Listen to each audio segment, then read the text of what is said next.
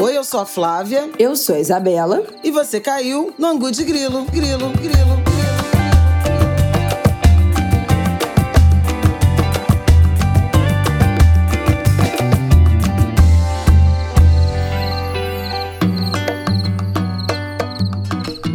Olá, minha gente! Boa terça-feira para vocês! Episódio 221 do Angu de Grilo no ar. Fechando esse mês de janeiro, já foi embora o primeiro mês de 2024. Tudo bem com você, Flavial? Tudo, tudo bem. Tô entrando na minha segunda semana de férias.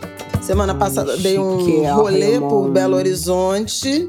Um rolê por Belo Horizonte, não só com a minha família, né, mas com Conceição Evaristo. Fui conhecer a Belo Horizonte de Conceição Evaristo, o bairro Cruzeiro, que é um bairro que foi construído a partir da. A, a Conceição usou uma palavra ótima: desfavelamento do Morro Penduraçai, onde ela nasceu. Mas daqui a pouco a gente fala mais disso, porque um dos nossos blocos se encontra com essa história. Exatamente. Vamos aos nossos assuntos de hoje. Bom, na manhã dessa segunda-feira, o suco já ferveu com essa operação da ABIN, né? É, a ABIN atrás de Carlos Bolsonaro e família. Vamos comentar isso. Ainda é uma história em desenvolvimento, né? Uma investigação em andamento. Mas eu acho que, especialmente pelos acontecidos dessa segunda, vale a gente começar o ângulo falando disso. No segundo bloco, a gente vai falar um pouco do que, que já tem aí de pré-candidaturas, de candidaturas e chapas anunciadas para as eleições municipais.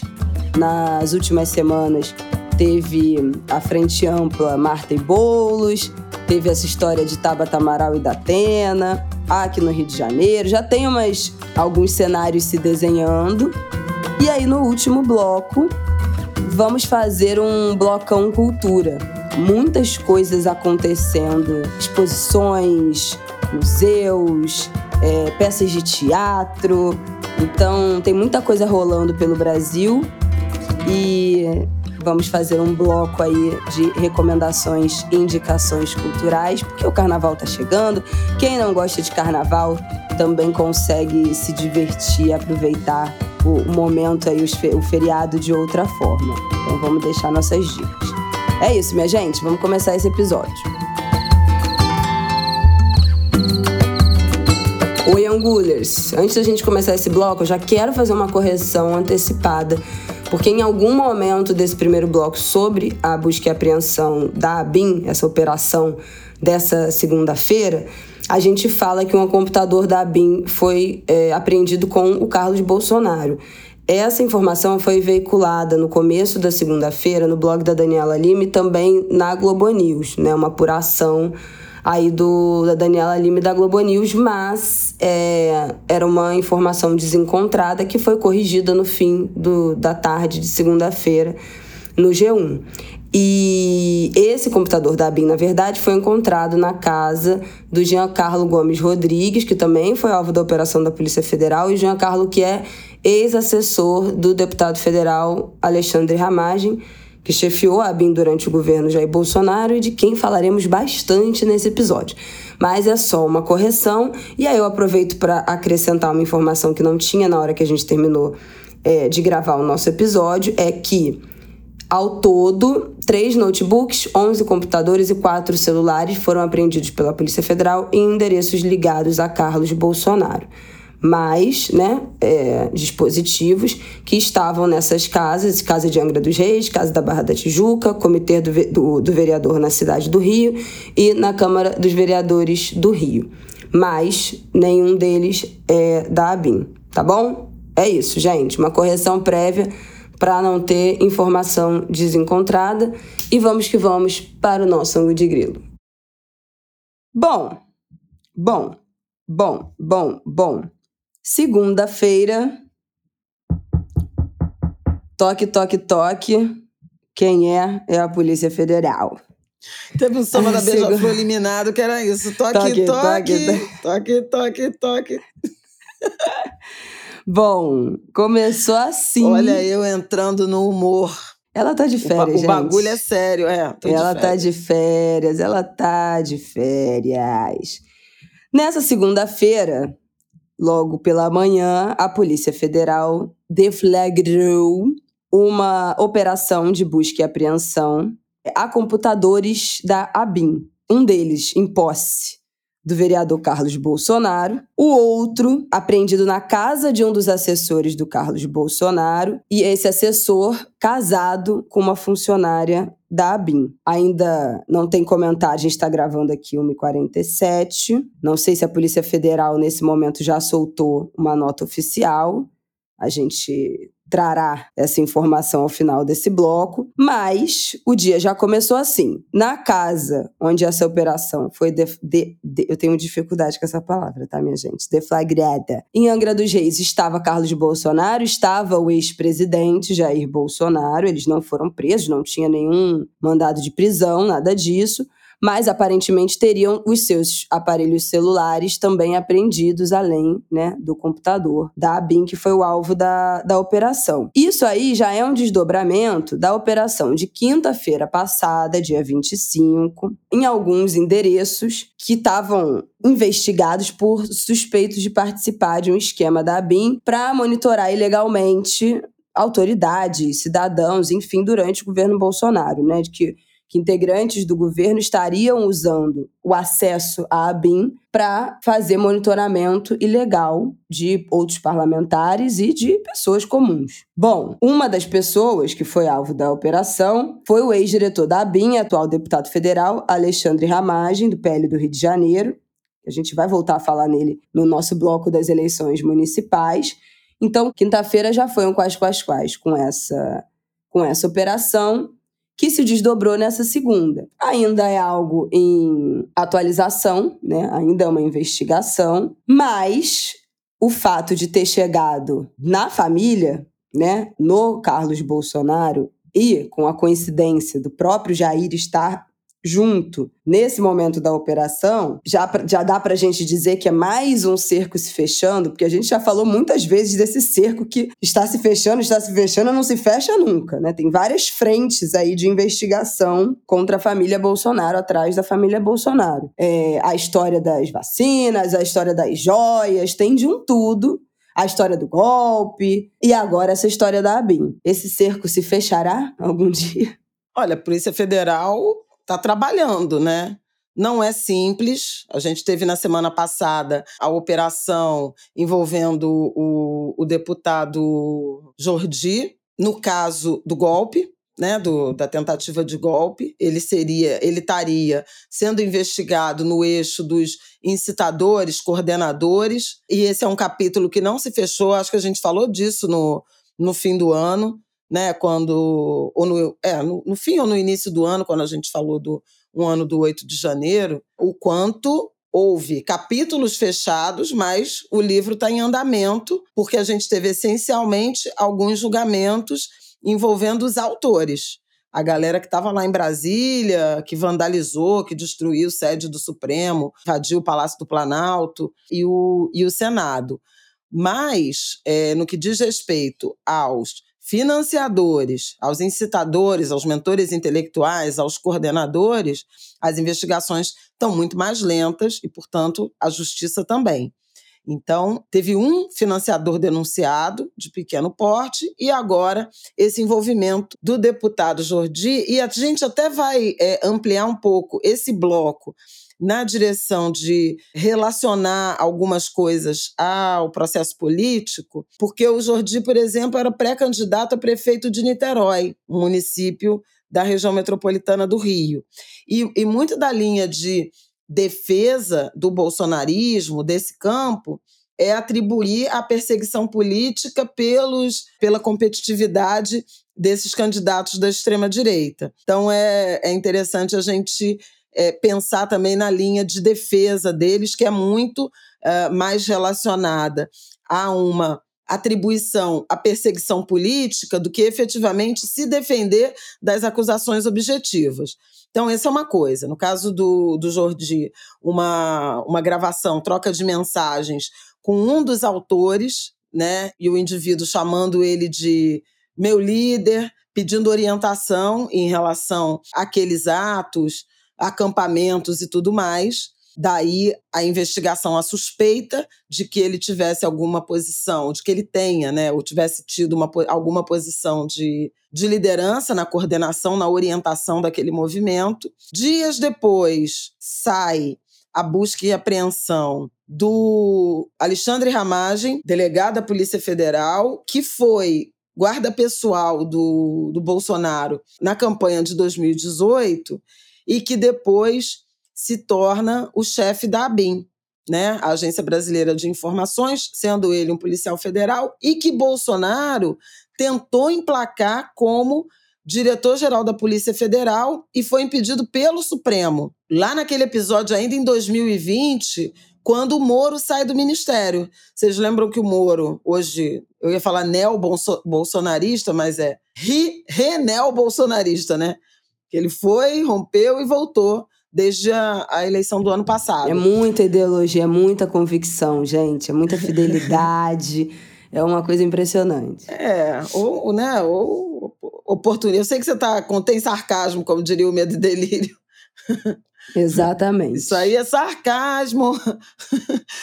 Mas, assim, muito oportunismo também, né? Mas naquele momento, quando o Moro deixa a Polícia Federal, ele acusa né, o, o Bolsonaro de interferência, e foi quando o Supremo Tribunal Federal, acho que ainda o ministro Celso de Mello, que quebra o sigilo da, região, da reunião ministerial, aquela reunião histórica, 22 de abril de 2020, em que, enfim, várias revelações são feitas ali. O Van Traub xinga ministros do Supremo, o Ricardo Salles fala em passar a boiada, enquanto a imprensa está preocupada com a pandemia, e o Bolsonaro fala que não vai deixar ninguém ferrar nem os filhos, nem os amigos dele, que ele quer estar tá por dentro das, das operações, que o serviço particular dele funciona e Polícia Federal, a BIM, não funciona, então ele quer uma troca, e se não puder trocar, troca o chefe, troca até o ministro. Foi isso que o, o Moro denunciou. Esse episódio todo está muito bem contado no, no Medo e Delírio. Medo e Delírio fez uma edição muito boa, trazendo inclusive toda essa memória, incluindo também a entrevista que Flávio Bolsonaro deu a Andréa Sadi, Otávio Guedes no Estúdio I, na, acho que foi na sexta-feira passada, ou na quinta ou na sexta-feira passada. Mas foram assim, a edição tá muito boa do Medo e Delírio, vou dizer qual é o, o número, para vocês. O Medo e Delírio é, é por dias né, de governo. Então, é a edição do Medo e Delírio que fala dias 388 a 390.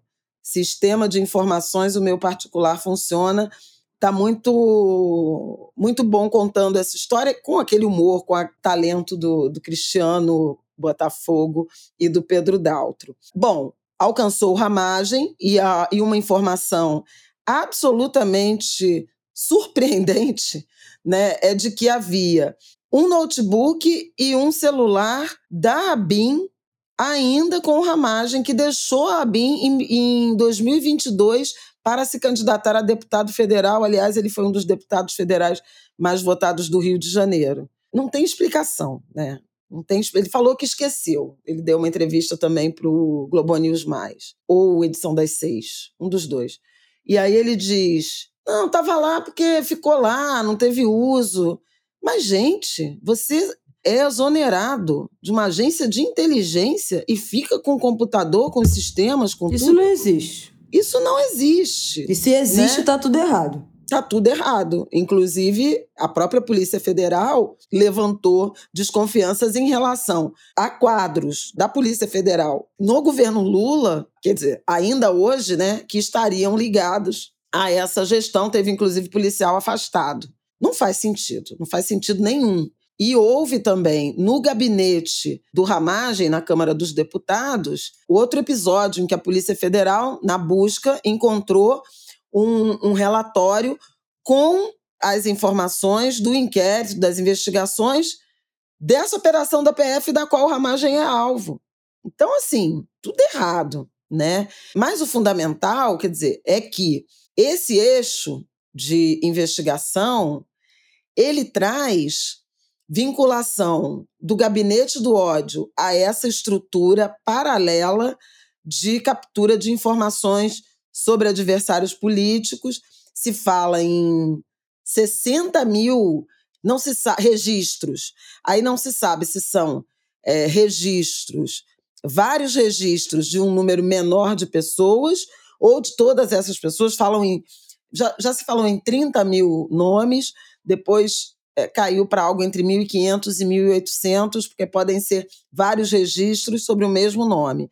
Mas ministros do Supremo Tribunal Federal que foram monitorados, jornalistas, adversários políticos, autoridades. Então, um Estado policial, né? fora do Estado institucionalizado, quer dizer, uma, a bem paralelo, um sistema de informações incrustado na, na agência é, oficial com o objetivo de investigar, monitorar adversários ou potenciais adversários do governo anterior. Isso, é, isso dá a medida né, do tamanho da ameaça que vivemos. A gente ainda está nas bordas dessas, dessas investigações, mas não chega nem a causar espanto, pode causar indignação, mas é, a forma como tudo se dava e o cruzamento, inclusive, dessas informações com ataques né, nas redes sociais e tudo mais. Foi esse, esse processo que desagou na operação desta segunda-feira contra Carlos Bolsonaro, porque Carlos Bolsonaro seria o elo né, entre essa estrutura paralela de captura de informações, de sequestro de informações, de roubo de informações, uma vez que elas não eram legalmente autorizadas e não faziam parte de nenhuma investigação formal, com o gabinete do ódio, né? E a produção daquele material que alimentou durante muito tempo ainda alimenta né, a, o modus operandi de, de, de política e de relação com as massas do bolsonarismo e da extrema-direita de modo geral. A primeira informação que a Daniela Lima, né, colega da Globo News do Conexão, então a informação é de que foi encontrado um, um computador, um notebook da ABIN com o vereador Carlos Bolsonaro. Isso é inacreditável, porque assim, o vereador Carlos Bolsonaro. A gente perde a dimensão de que o Carlos, ele tem a participação dele política no Brasil é municipal. Tipo assim, e o cara passou metade do, se não o mandato dele inteiro, né, praticamente em Brasília, se metendo em funções do executivo do, do do gabinete presidencial e agora com o computador da ABIN. É assim, é, é um é um assinte, é um escracho, sinceramente, que um cara que tenha um cargo de vereador no Rio de Janeiro esteja se dedicando praticamente integralmente a servir ao gabinete da, da presidência da República, só porque o pai dele é presidente. É muito absurdo. Muito absurdo. Muito absurdo. Você quer complementar é. mais alguma coisa? Porque eu queria citar a lista do que, que já foi levantado é, de ilegalidades de espionagem, né? De atuações ilegais da ABIN. Você já citou algumas coisas, mas o G1 fez um levantamento aí com uma lista um pouco mais comprida. E aí eu queria citar para fechar. É, tem mais duas informações assim que eu gostaria de dar, quer dizer, no no despacho, né, na decisão do Alexandre de Moraes, a referência que esse sistema da BEM Paralela investigou, monitorou a promotora Simone Sibilo, que estava com o caso Marielle, e, e também investigou milícia no Rio de Janeiro. Então, assim, até o não sei se o Flávio Bolsonaro ou o Ramagem, que disseram à Globo News, não tinha nenhum interesse nesse caso, não tinha nenhum motivo para investigar alegaram não saber o motivo de por que a procuradora foi é, monitorada. E o Gabeira fez um comentário muito apropriado. Por que milhares de procuradores escolheram essa para monitorar? Entende? É, é um comentário óbvio, mas é quando o cara diz, não, não sei porquê, não tinha motivo. Pô, tem milhares de procuradores escolheram né? exatamente essa. Por que motivo? Então, obviamente, é, existe um motivo, existe alguma alguma intenção. Não sabemos de quem, né? A gente tem que ser responsáveis, né? Não dá para dizer que foi o ramagem. as investigações ainda vão mostrar, digamos assim, identificar o agente, seja lá quem foi, que acessou esses dados. Acho que é possível que a Polícia Federal chegue a isso para entender o interesse. Agora, dizer que é uma coisa aleatória, não sei de onde saiu isso, é difícil, né? É difícil de, de acreditar. E uma coisa que estão chamando muita atenção é que na semana passada, no dia 24, portanto, foi na quarta-feira, né? O Bolsonaro já tinha, é, acho que já tinha acontecido a operação com o, deputado, e ele fez um tweet de manhã dizendo: as próximas semanas poderão ser decisivas. Vivemos momentos difíceis, de muitas dores e incertezas. Citou um, me parece um versículo bíblico.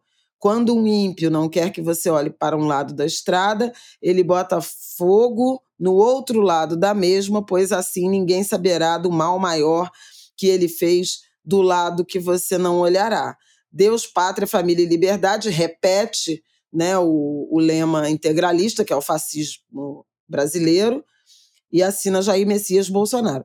Isso aqui tem levado a desconfianças bastante razoáveis de que houve vazamento, de que essas operações estariam chegando nele e na, e na família. Né? E hoje, de fato, a operação contra o, o Carlos Bolsonaro encontra o pai e os três filhos, os três filhos com cargos públicos, né? o, Ca, o Carlos Bolsonaro vereador, o Eduardo Bolsonaro, Bolsonaro deputado federal por São Paulo, e o senador Flávio Bolsonaro, senador pelo Rio de Janeiro, em Angra, né, com, com o pai. No domingo, houve a tal Super Live, que tinha, é, em princípio, segundo eu acompanhei pelas redes, intenções eleitorais. Eles foram formando um, uma base de dados muito robusta na direção de ter contato direto né, com eleitores que se, cadastra, se cadastrando para disparo de mensagens e tal. Então, veja, ativos nessa direção, mas agora tem gente achando que já era uma ação meio de, de engajamento para buscar apoio em relação ao que está vindo é, da, da Polícia Federal. Não dá para saber, estou trazendo aqui né, os, os níveis né, de desconfiança, de especulação é, em relação a isso. Mas a, a live teria, foi né, gerada a partir dessa casa de Angra, né, é, um, é uma casa antiga que o Bolsonaro tem lá, e a operação também alcançou esse endereço da família. O Carlos Bolsonaro mora né, na, no Vivendas da Barra, que é aquele condomínio onde Bolsonaro tem casa e onde morava o Rony Lessa, assassino de Marielle, era vizinho, né, do mesmo condomínio, um condomínio na praia da Barra da Tijuca. Então, assim, realmente tem uma desconfiança crescente de que algum eixo de operações, ou melhor, pelo menos um eixo de investigação, alcançará a família. Eu acho curioso que chegue exatamente nesse ponto da ABIN paralelo, porque assim, foram tantas tantos absurdos, sabe, cometidos, né? O golpismo foi um deles, mas veja, a pandemia, né, resultou na Nem morte fala. de tanta gente, de 300 a 400 mil brasileiros que poderiam estar vivos, né? E esse não é o principal motivo né, que tem constrangido a, fa a família Bolsonaro, o ex-presidente Bolsonaro, é, no que diz respeito às investigações. Tem uma coisa cruel nisso, né? De. Enfim, não que as outras coisas não fossem graves, a falsificação do certificado de vacina, o caso das joias, né, a subtração de patrimônio, a gente tem que, tem que pensar nisso. Subtração de patrimônio público para proveito pessoal, então não registrar as joias como patrimônio da União e tentar vendê-las para fazer dinheiro. Óbvio que são é, crimes graves, inadmissíveis, e inclusive quando você pensa assim, no conjunto de crimes que podem estar relacionados a Jair Bolsonaro, a, a sua rede próxima, é absolutamente estarrecedor, né? Sugere uma sugere uma, uma quadrilha, né? uma organização criminosa, que é um eixo de investigação da Polícia Federal no poder, no Palácio do Planalto. Mas é curioso como talvez o, o mais grave crime cometido em relação a essa desatenção à saúde pública. A crise de Manaus, né, que fez três anos agora, as pessoas morrendo é, sem ar, né, sem oxigênio. Como é que isso não levou a nenhuma ação mais vigorosa, a punição de, de ninguém, né, objetivamente até aqui? A, a situação dos Yanomamis, né, que a gente é, comentou aqui, a gente comentou aqui, né, uhum. e também está ótimo um, um, trecho do Medo e Delírio é, tra trazendo essa, essa situação. Como é que isso não levou a nada? Enfim, mas é isso. As investigações estão caminhando, a família deve estar tá efetivamente preocupada, bom, qualquer um estaria. E aí fala do G1 e a gente entra um pouco nas conexões na política, né, na corrida municipal. Bom, beleza. Mas para é isso, para fechar esse esse bloco da ABIN, só para a gente terminar situando quais são os indícios do que, que a investigação até agora já apontou que a ABIN teria atuado ilegalmente em quais situações ou, ou investigações. Então, teria tido ilegalidades com apuração sobre o caso das rachadinhas no gabinete do Flávio Bolsonaro, investigação sobre o tráfico de influência contra Jair Renan Bolsonaro, suspeita de que o Carlos recebia informação por meio dos seus assessores da ABIN paralela, ações de inteligência para descredibilizar as urnas eletrônicas, monitoramento de promotora do caso Marielle Franco, que minha mãe já citou, vigilância dos ex-deputados Rodrigo Maia e Joyce Hasselman, espionagem do ministro da Educação Camilo Santana quando ele ainda era governador do Ceará, suposta ação para associar autoridades à facção criminosa. E também tem essa lista, né? 30 mil pessoas, mas que pode ser menos, porque tem repetição, enfim. Até o momento são quatro computadores, seis celulares e 20 pendrives apreendidos em endereços do Ramagem. Também tinha um notebook e um celular da BIM entre os objetos apreendidos, 10 celulares, três computadores, uma arma,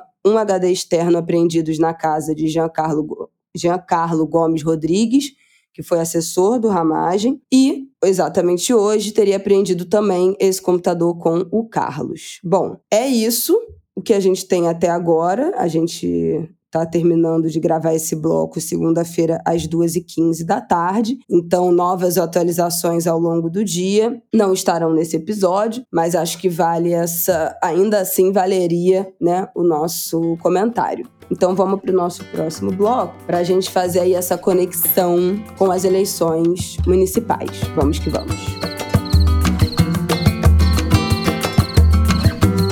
Bom, Flavial, começa então fazendo essa conexão dessa história da abrindo ramagem com as eleições municipais e aí depois eu introduzo os outros personagens aí dessa disputa em São Paulo, que eu acho que é a que está mais avançada e mais comentada, né, nas últimas, nessa, nesse já em 2024. É, dois desses personagens, né, da semana passada estão intimamente ligados, ou estariam, ou estão intimamente ligados ao processo eleitoral de 2024 como pré-candidatos a prefeito. Eu já mencionei o, o Carlos Jordi, de Niterói, que, era pré, que é pré-candidato à prefeitura de Niterói.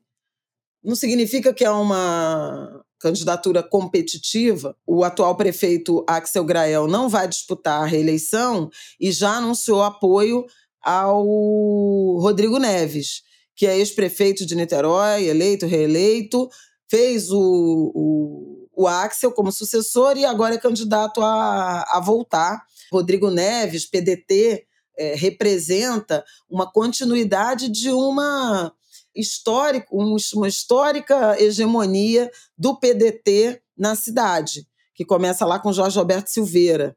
Niterói não é um, um grande município no sentido de, do tamanho do eleitorado, mas é uma cidade importante. Né, da região metropolitana, antiga capital do, do antigo estado eh, do Rio de Janeiro. Ela tem aproximadamente 500 mil, 400 mil eleitores, 500 mil habitantes. É muito menor que São Gonçalo, por exemplo, vizinho que tem mais de um milhão de habitantes. Mas é uma. Um, eu acho que dá para chamar assim, um enclave progressista, né, no, num estado profundamente eh, conservador, né? Que é o, o, Rio de Janeiro. A capital se divide um pouco, tem um eixo. Niterói e Maricá são o ponto Exatamente. fora da curva do Rio de Janeiro. Mas Maricá estado. até mais recentemente do que Niterói. Niterói tem uma, uhum. uma tradição anterior, né? E aí, o Jordi, que se elegeu, ele tem uma carreira eh, política curta e muito impressionante, assim, em termos de, de, de, desempenho eleitoral. Ele foi eleito vereador em 2016 por Niterói.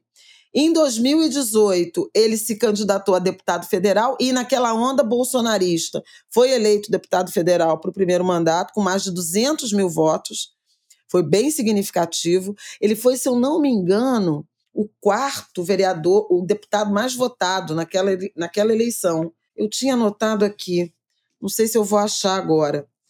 Vou procurando enquanto a gente fala. E depois, em 2022, ele perdeu capital eleitoral. Exatamente. O que, que eu falei? O quarto, né? Nossa, minha memória tá boa, cara. Achei aqui minha anotação que eu estava ainda na TV quando teve a operação com ele. Em 2019, ele foi eleito, 2018, né, ele foi eleito para o primeiro mandato federal é, pelo PSL. Foi aquela onda bolsonarista. Lembram que o Bolsonaro era PSL. Ele foi o quarto, quarto deputado federal mais votado do Rio de Janeiro. Um quadro que antes só tinha sido vereador em Niterói, o primeiro mandato, né, em 2000 e... eleito em 2016 teve 204 mil votos. Na eleição de 2022, que ele se recandidatou né, a, a deputado federal, ele teve menos votos, ele teve 114 mil votos.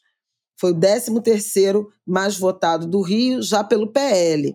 Mas eu tive curiosidade de apurar sobre a eleição de Niterói, e o Axel Grael foi eleito em 2020 prefeito em primeiro turno, com 62% dos votos, com 151 mil votos.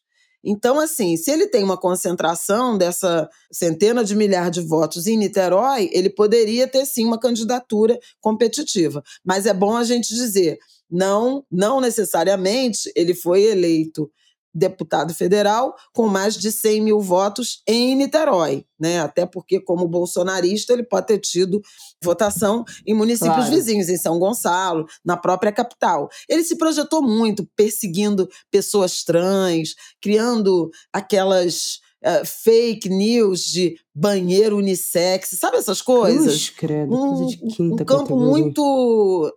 mas que se projetou e ganhou visibilidade com esse discurso, e a gente viu que vários né, desse campo também tiveram isso. Então, a operação do Jordi, que tem a ver com o 8 de janeiro, né, com a escalada golpista, ela é, vem sendo, começou a ser usada como uma ação política para minar essa candidatura. E esse tem sido o argumento é, dos bolsonaristas desse campo em relação a essas operações da Polícia Federal. O mesmo está acontecendo em relação ao Ramagem. Alexandre Ramagem, que foi isso, chefe da segurança do Bolsonaro em 2018, vira chefe da ABIN e aí se afasta para se candidatar a deputado federal, foi eleito deputado federal e vinha aparecendo como o candidato do bolsonarismo à prefeitura do Rio de Janeiro. Aliás, teve uma, uma reunião, uma foto famosa do Cláudio Castro com ele e alguns outros nomes da, da, desse campo, um pouco já formalizando o apoio a essa candidatura, a essa pré-candidatura. O bolsonarismo, com a operação da PF na direção de ramagem, tem dito que é o desespero, porque ele teria uma candidatura competitiva. Obviamente que é, é um nome e é um campo que tem presença no Rio de Janeiro, mesmo na capital, mesmo a capital não sendo tão bolsonarista quanto é o interior, aqui no Rio, Bolsonaro ganhou de Lula em 2022 de 52 a 48, sabe? Alguma coisa assim. É, e em 2018 foi com Haddad foi uma lavagem. Foi uma lavagem. Não, mas tô falando da capital. É, então. A, não. a própria também. Não, mas é, mas assim, o, o estado foi mais, a, a diferença é, foi é maior. Ainda. Mas na capital a diferença é menor. Então tem um, tem uma e, aliás, isso acontece com o bolsonarismo. Né? Eu acabei de escrever a contracapa de um livro que tá para sair, não vou, não vou dar spoiler, porque, enfim, tá para sair, mas que tem uma análise sobre onde é que Bolsonaro perdeu passo para não conseguir se reeleger, e as capitais, elas foram realmente territórios que uh, mudaram de posição. Aí tem uma leitura. Mas a que... gente falou isso no ângulo de grilo lá, quando a gente fez essa análise aí desse mapa das eleições. Tá, não estou dizendo Só que a gente não fez, mas assim. Não, então, mas. Tem estudos sendo feitos na direção Quem disso. Quem quiser aprofundar. A gente fez é essa. só voltar lá em 2022. Análise, volta lá. Não, e aí porque tem essa leitura de que nas capitais, né, uma, uma população mais instruída, mais liberal do ponto de vista dos costumes, que aí vira, mas se incomoda com um discurso mais reacionário. Então, é, isso explica um pouco a disputa mais, mais intensa e até alguma perda de capital político por esse campo conservador reacionário. Mas tanto o ramagem preocupa um certo campo, o campo menos conservador, não vou chamar de progressista, mas o campo menos conservador, direita mais centro-direita, uma direita mais, digamos assim, esclarecida, que o Eduardo Paes tem candidato à reeleição e virtual candidato também a governador do Rio de Janeiro em 2026, ele tem trazido o discurso dele, né, para um campo mais de confronto nas questões de segurança. Já falamos sobre isso aqui, né? A questão de, de apoiar as operações, as apreensões preventivas de menores. Ele agora baixou lá, fechou, né, a feira de Acari, dizendo que é só material roubado. Aliás, o coletivo Falacari fez uma nota importante nessa direção, né, no momento em que a comunidade está precisando muito de ajuda de políticas públicas em razão do que aconteceu em decorrência das chuvas, eh, se desvia o foco para carga roubada à venda na feira de Acari, algo que é quase secular. Desde que eu morava em Irajá, né, a feira foi chamada de Robalto. Qual é o motivo disso ter virado prioridade no campo da atuação do poder público? É uma coisa que a gente ainda vai precisar compreender. Eu não estou dizendo que não tem que combater o crime, gente. Peraí, né? Mas assim, por que que tem 50 anos que é assim, decide fazer uma atuação nesse momento? É um pouco para fincar os pés nessa agenda de segurança pública que é crescente, em particular numa classe média mais uh, conservadora do Rio de Janeiro, né? Que é um pouco tolerante, vou usar essa palavra, tolerante a certas violações e há um, um, viés que criminaliza muito a gente pobre, a gente preta, a gente de, de favela. Então, assim, Eduardo Paz tem feito muito esse, esse discurso. A gente pode ver naquela provocação dele ao Capelli, então, é, secretário executivo, ou até ministro interino da Justiça, falando da, da milícia cobrando propina da empreiteira que está construindo o Parque Piedade. Né? Ele, ele vai para o Twitter falar, da, falar com o Capelli e com a Polícia Federal, em vez de tratar com as autoridades de segurança. Acho até que eu já falei um pouco sobre isso quando a gente tratou do Lewandowski no Ministério da Justiça, de tirar um pouco os holofotes da intenção do Lula. A gente falou isso aqui, né? Sim. Não, a Isabela agora fez o Martin. Sim. Ponto.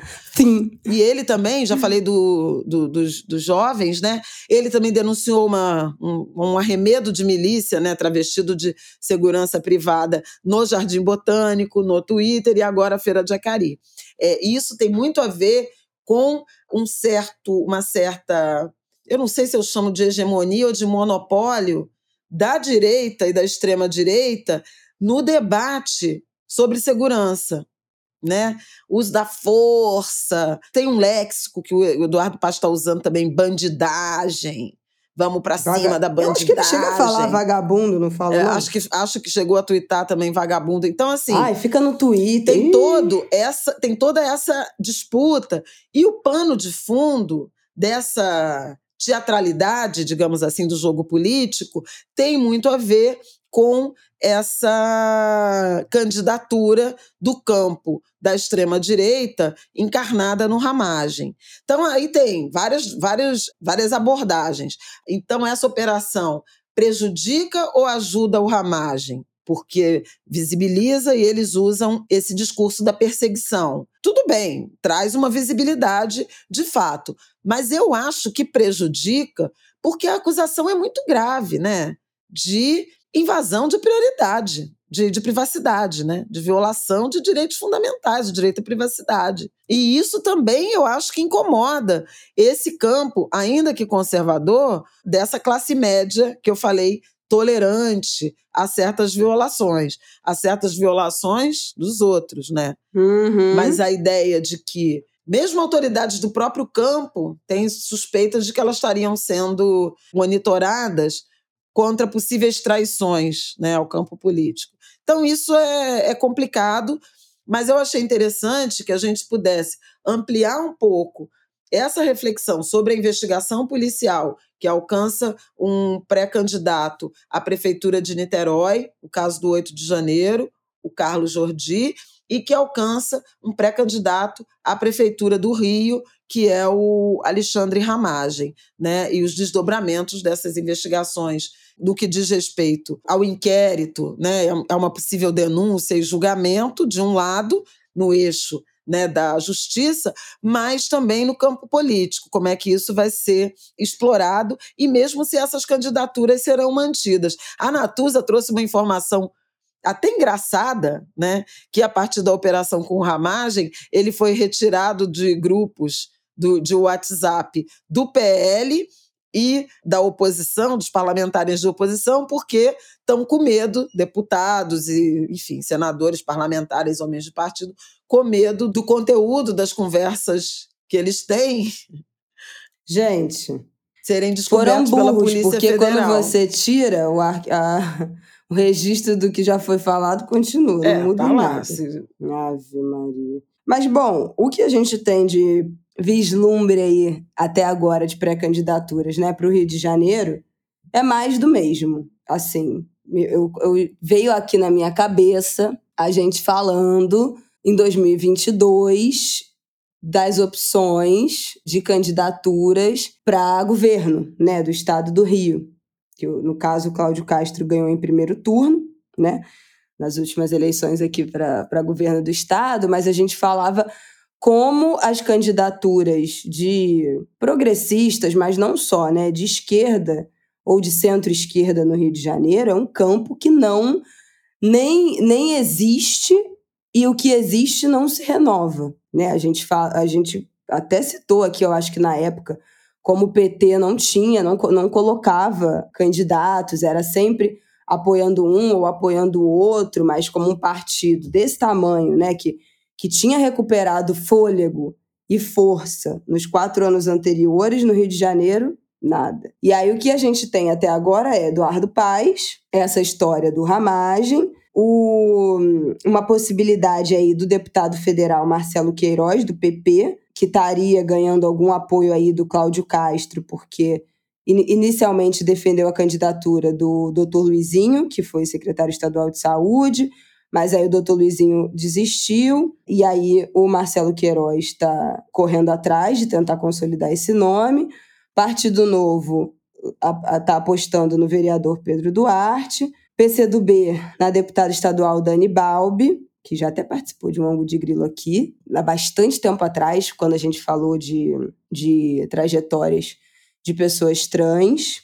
Dani, incrível. MDB avalia o nome do Otônio de Paula. PDT, Marta Rocha, de novo, né? E uhum. PSOL, de novo, Tarcísio Mota. Então, assim, gente, com todo respeito, é desanimador. Porque vai, entra ano e sai ano, e são as mesmas pessoas. literalmente as mesmas pessoas. O Eduardo Paes já está no seu segundo, na sua segunda rodada de como prefeito do, do 3, né, já. O pessoal, a gente falou aqui, né, nesse, nesses últimos anos, continua aposta de novo no Tarcísio, que aparece só ter essas duas únicas vias, né, no Rio de Janeiro. Quando não é, era o Freixo, né? Agora o Freixo não está mais no, no PSOL. Mas o Tarcísio é a única, é a única figura que se repete incessantemente aqui no, no Rio. E assim, não deu, já, não deu certo, né? A gente está aí há pelo menos, talvez, 10, 15 anos com o Tarcísio sendo candidato a governador,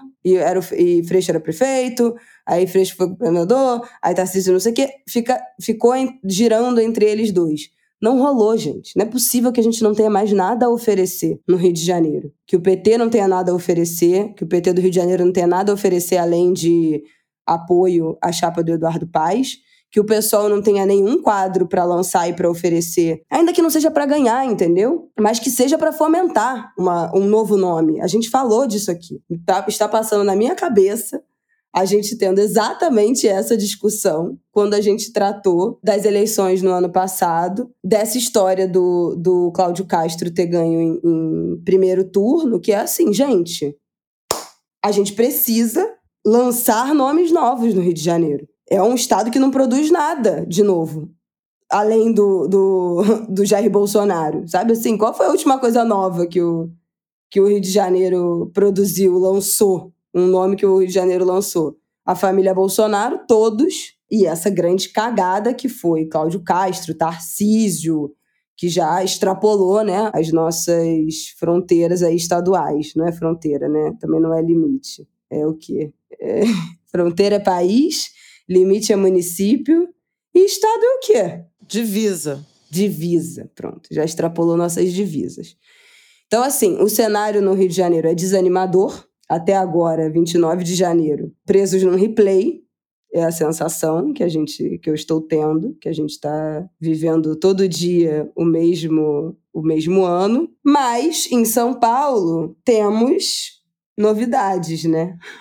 Temos aí uma anúncios não, não oficiais, né, mas assim, já bastante conversas bastante avançadas dessa frente ampla, Boulos e Marta Suplicy de vice. Não tão ampla, né? Mas frente.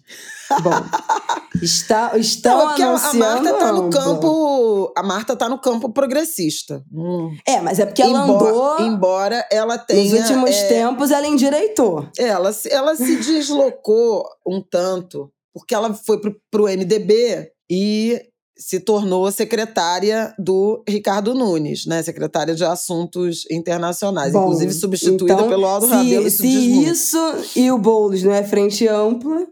Mas a Marta é um quadro é, tradicionalmente de esquerda e que tem, digamos assim, convicções, especialmente no que diz respeito aos costumes, né? Como gostam de chamar, muito progressistas, né? Desde Sim. justiça seja feita.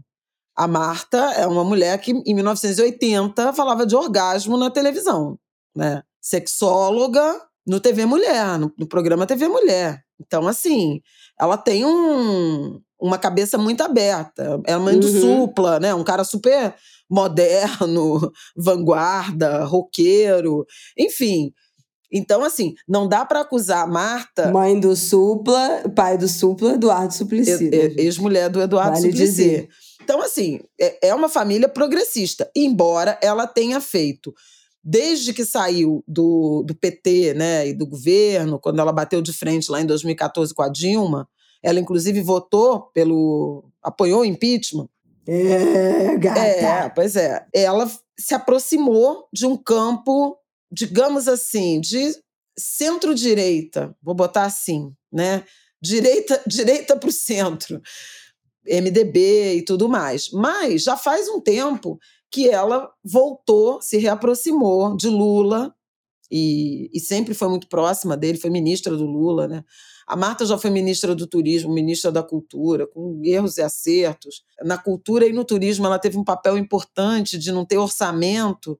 É interessante isso, porque ela tem uma, uma visão de gestão muito pragmática, né? E ela viabilizou muitas eh, projetos nas áreas usando diálogo com parlamentares e emendas parlamentares. Num tempo em que emendas parlamentares tinham outro sentido, né, gente? Porque agora é tudo, enfim, impositivo e, e com esse com essa novidade que o, que o Bolsonaro implementou, que deu muito poder ao legislativo e à presidência da Câmara e do Senado, a gente sabe disso, do orçamento secreto, de tudo mais. E a Marta, ela foi prefeita de São Paulo que não conseguiu ser reeleita, mas que sempre foi muito bem avaliada e teve implementou alguns projetos que ainda vivem na memória do paulistano, especialmente no eixo da renda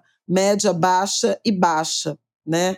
Ela implementou bilhete único no transporte. Isso é super importante, né? Tem cidade uhum. que ainda uhum. não tem. Ah, do Rio, do Rio de Janeiro é meio capenga, né? Porque nem todos os modais se comunicam, mas isso é super importante e isso é bilhete único, é renda é, para o trabalhador ou redução de custo para empresas que oferecem vale transporte, e a gente sabe o quanto a tarifa de transporte é impeditiva, inclusive, para acesso ao mercado de trabalho formal ou informal, né? Porque limita deslocamento pela Sim. cidade. Então, essa foi uma coisa. E os CELs, né, que chamam, que são aqueles centros de educação integral, que educou uma parcela muito significativa né, de paulistanos, de adolescentes, de crianças e adolescentes, e ela é lembrada por isso. Eu achei muito interessante, por alguns pontos, né, essa aproximação Marta Boulos. A gente lembra que lá em 2022, o Boulos desistiu da candidatura a governador né, e se candidatou a deputado em favor de Fernando Haddad como governador. E ali foi selado um acordo de que Lula e o PT apoiariam a candidatura de Bolos à prefeitura de São Paulo.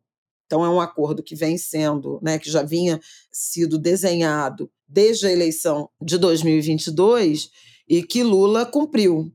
Mas cumpriu botando as suas digitais e escolhendo Marta para ser a, a, a parceira, é, a candidata a vice de Bolos, retornando ao PT. Deve é, ser até o é fim dessa que semana. Faz que faz, que faz sentido. É, tem gente que acha que tem vários colegas meus que acham que não. O Otávio Guedes, por exemplo, fala que é pão com pão, porque são dois nomes da esquerda juntos nessa chapa. Eu discordo. Ah, eu acho que a Marta não é, é, uma esquerda semelhante a Bolos, porque ela dialoga com o empresariado. Exatamente. o Boulos tem muita antipatia entre o Boulos é, é, ele, ele tem muita simpatia dos jovens, né, de um de um eleitorado mais à esquerda, mas muita antipatia de pessoas mais velhas, de classe média, né? Até pela quantidade de fake news que já foi espalhada sobre o Boulos no, na última década. Embora eu acho que nas últimas eleições ele conseguiu uma projeção importante. Né? É, ele, ele conseguiu, teve mais de um milhão de votos. É, ele conseguiu é, é, derrubar bastante desse estigma.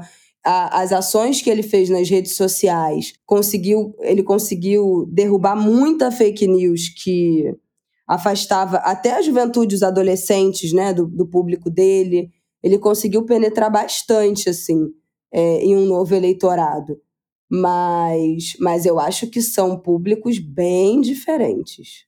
Eu acho que, eu acho que a, o meu, minha pergunta de faz sentido é de, de, de entender eles como complementares.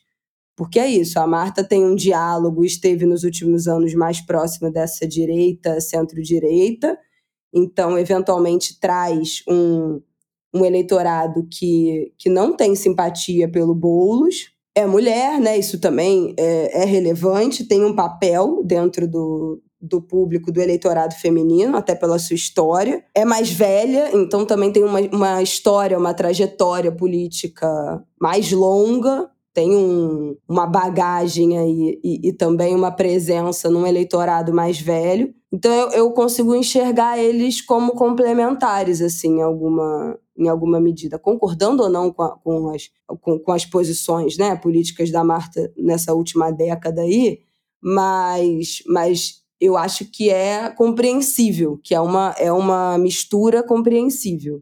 Pois é, é, olha que interessante. Bom, então tem, tem esse ponto. Primeiro, de ter sido uma decisão do Lula, o que também evidencia o quanto o PT e o campo progressista ainda está subordinado ao Lula. Até o, o, o Suplicy chegou a, a anunciar que queria uma uma convenção e que ele seria também candidato a candidato a, a vice, né? Pré-candidato a vice, disputaria com a Marta é, no partido, mas ele acabou voltando atrás a, a, partir, segundo ele próprio anunciou, de pedidos de filhos e netos, principalmente netos. Eu até brinquei, ainda estava no ar, falei, neto, realmente, eu acredito mais que foi o pedido do neto que falou: pô, pô, vô, não vai disputar com a minha avó. Acredito mais na interferência e na efetividade do apelo dos netos do que dos filhos, viu? Ou de qualquer outro. do próprio Lula. A vovó, a vovó Flávia Ol dá seu depoimento Não, porque agora. realmente... Do, seu, do seu lugar de fala de quem avó. Diria, quem é que vai recusar um pedido de um neto para não brigar com a avó? Ai, né? meu Deus eu, eu acho isso fascinante. Então, assim, primeiro, esse ponto, né? O Lula ainda é uma mão pesada, né? No, no sentido de tomar as decisões, né? No, e o partido acolher essa figura cada vez mais, né? Carismática, mítica do Lula, né? É um ponto. Outro ponto, isso que a Isabela falou. Eu vejo semelhanças, inclusive, na candidatura anterior do Boulos, em 2020, né? Ele foi candidato a prefeito, com Luísa Erundina como vice, que também é uma mulher ex-prefeita de São Paulo. Só que de uma época mais distante, que não tem a mesma memória. E aí, a quest do Felipe Nunes, a gente fala tanto aqui do professor Felipe Nunes, que eu finalmente encontrei pessoalmente. A gente é amigo de infância. Ah, É. Agora que eu liguei o nome à pessoa, Então, que mas- você mandou a foto, quer dizer, postou a foto, mas eu não tinha ligado o nome ao Exatamente. personagem. Finalmente nos encontramos e no lugar mais improvável, porque ele já veio lançar livro no Rio e eu estava em São Paulo ou em Brasília, sei lá. É, eu já fui várias vezes a Belo Horizonte. Ele estava naquela final do no Mineirão, do Campeonato Mineiro, e a gente não conseguiu se encontrar no estádio, né? Que o Galo foi campeão estadual. Uhum. A gente saiu correndo, chovia te- torrencialmente, tinha eh, o voo. Eu fui a Belo Horizonte na semana passada. Convidei ele, inclusive, para a festa de lançamento do Instituto Paulinho. Ele estava em São Paulo, então a gente estava uma espécie de feitiço de Áquila. E acabamos nos encontrando na plateia da, da peça Lei de Tempestade, de Andréa Beltrão, que, enfim, vai estar no nosso último bloco, Vai. mas Isso, É, daqui a pouco a pesquisa fala, segura a emoção. do, do Felipe, da Quest, é de dezembro, pouquinho antes do Natal, e eles perguntaram aos paulistanos quem foi o melhor prefeito de São Paulo. 24% dos entrevistados res- responderam Marta Suplicy, 9% Erundina, outros 9% Maluf, e depois, com votações menores, vem Bruno Covas e Kassab, Haddad, Mário Covas, Dória e o atual prefeito Ricardo Nunes, que apareceu só com 1% dos votos. Foi uma pesquisa que ouviu 3 mil pessoas na capital paulista e mostrou um recall impressionante da Marta. O Felipe postou eh, dizendo o seguinte: dá para entender o empenho do Lula em fazer da Marta vice. Né? Eh, então, se foi intuitiva, se foi baseada em evidências, de fato, Marta é um nome com um recall muito positivo. E ela, ao lado de Boulos, que nunca administrou, né, nunca teve um cargo executivo, acho que ajuda também pelos motivos que a Isabela Sim, é, sim, explicou. sim. E eu tinha dito isso na última central Globo News que eu participei, 18 de janeiro. Eu falei exatamente isso. Olha, é uma, é uma candidatura, é, uma mulher que foi prefeita, que tem um recall e que é um recall que alcança duas gerações importantes do eleitorado. A Marta foi prefeita entre 2000 e 2004. Então, ela alcança tanto os chefes de família que, na época, se beneficiaram daquelas políticas públicas, seja de transporte, seja, educa seja de educação, quanto os mais novos que à época não votavam, mas que têm essa memória. Então, assim, a pesquisa da Quest um pouco confirma isso. Vamos ver o que o eleitorado acha dessa aproximação. Ela já teve mais de um encontro com o Boulos. Boulos esteve na casa dela e depois ela na, na casa do Boulos nesse fim de semana. No fim de semana também, outra chapa do campo progressista, o PSB, né, um partido que quer se reaprumar, né? Lá em São Paulo está com o vice-presidente Geraldo Alckmin, né, fez, fez o vice-presidente Geraldo Alckmin, que saiu do PSDB para o PSB, e lançou a candidatura de Tabata Amaral, a deputada federal, jovem deputada, de origem periférica de São Paulo. Né? A, a Tabata é uma jovem promissora, mas cresceu na favela, ela vem de uma família pobre. Ela tem até, as pessoas até falam, ela tem uma cara de patricinha, né? Mas ela é de origem popular. Embora tenha em vários momentos, posições que são um tanto à direita. Você pode falar num centro-esquerda ou num centro é, puro, mas ela candidata com provavelmente da Atena como, como vice, que também migrou para o PSB. Isso é, uma, isso, é uma, isso é uma aberração política. Não dá. Eu não tenho outra palavra. É inacreditável. É inacreditável eu ainda, eu ainda não. Eu tenho esperança de que isso não vai se realizar, porque o Datena, toda eleição, ele blefa, né? Ele fala que vai se candidatar, ele fica no. Ah, tô indo! Ih, não vou, é mentira! Ele fica nesse vai, não vai, vai, não vai, vai, não vai. Mas, enfim, já apareceu até em fotinha, né, de almoço e tal com a Tabata, mas é é inacreditável, é desolador. É, mas é, assim, é, é, é um partido que está buscando visibilidade, diálogo popular. Isso da Atena tem, né? É, ah, ah. exatamente, mas tem pelos piores caminhos e motivos. Porque. quase que da cadeira, gente. Caiu.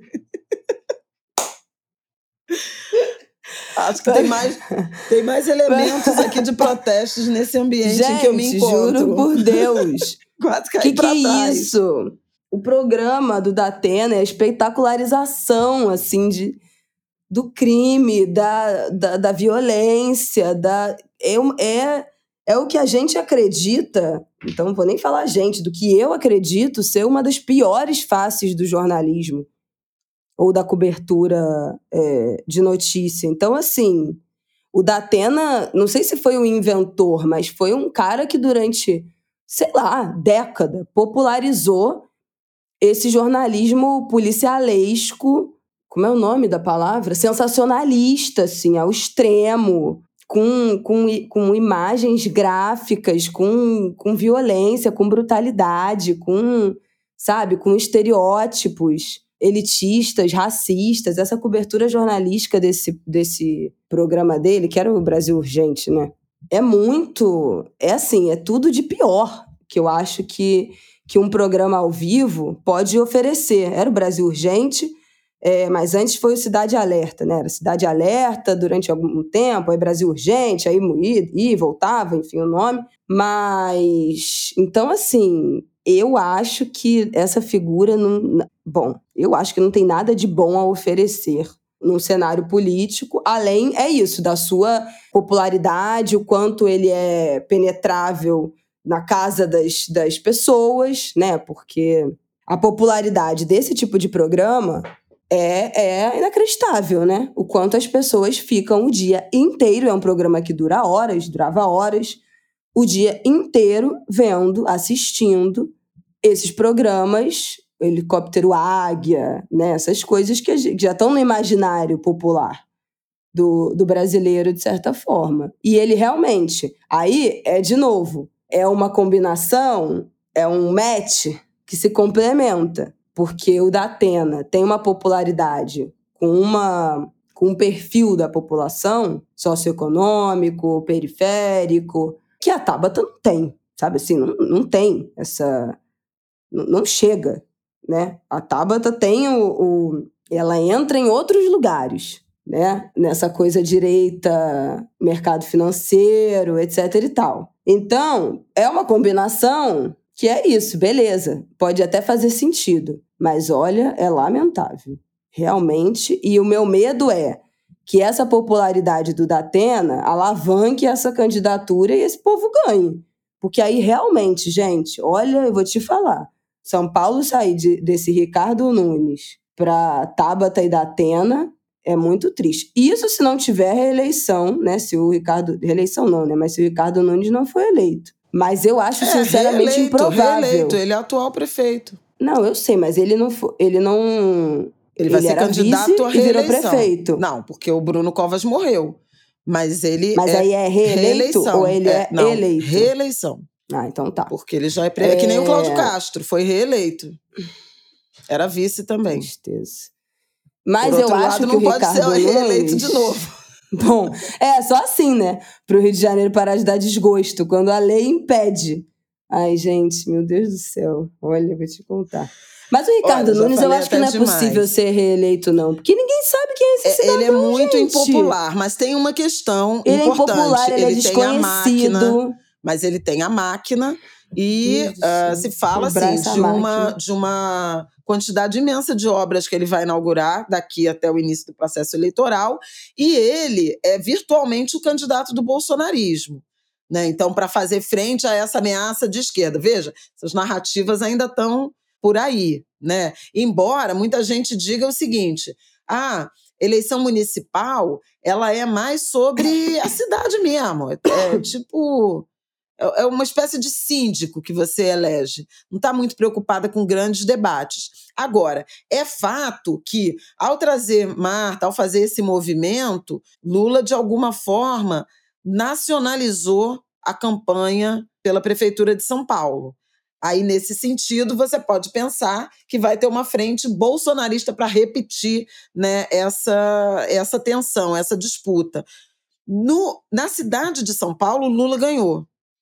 Diferentemente do Rio. Lembra que eu mencionei que no Rio Sim. houve uma distância menor, mas ainda assim Bolsonaro foi vencedor. E aí Eduardo Paes faz esse movimento na direção da reeleição, um movimento de é, diálogo, de aproximação com o conservadorismo. No caso de São Paulo, Lula ganhou do, do Jair Bolsonaro. Né? Então, a cidade de São Paulo é tida como mais progressista e mais simpática a novas experiências. Tanto que elegeu Marta, tanto que elegeu Erundina. É a mesma cidade que teve Paulo Maluf, né? Celso Pita, Jânio Quadros como prefeito, teve Fernando Haddad, Marta Suplicy, Luiz Erundina. São Paulo faz essas coisas, né? Vai para lá e vai para cá. O Rio é mais travado, né? Então a gente vai ver, quer dizer, tem gente que acha que a candidatura é, de Tabata é, uma, é um, um caminho do meio para quem não quer nenhum nem outro, nem Boulos, nem Nunes, ou um bolsonarista.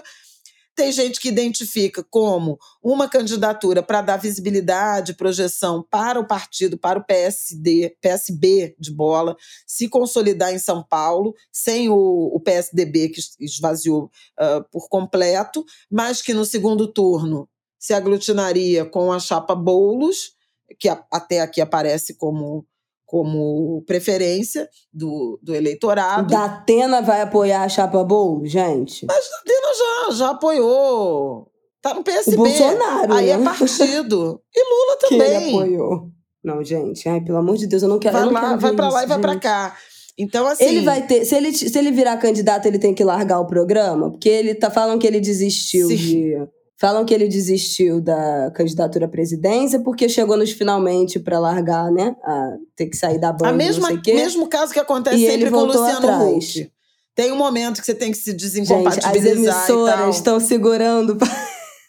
País assim, ó. A CLT segurando a nossa vida política com na unha.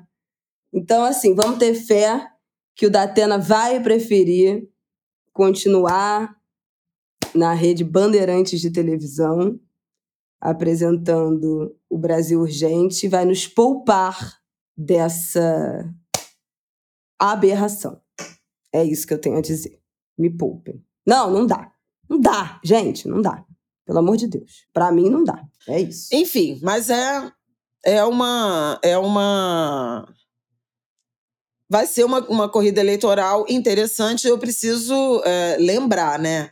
A eleição municipal ela é um pouco prévia de para onde está caminhando o eleitorado. A gente lembra que no, na eleição de 2020 já tinha alguns sinais, né, dos candidatos mais bolsonaristas sendo esvaziados, né?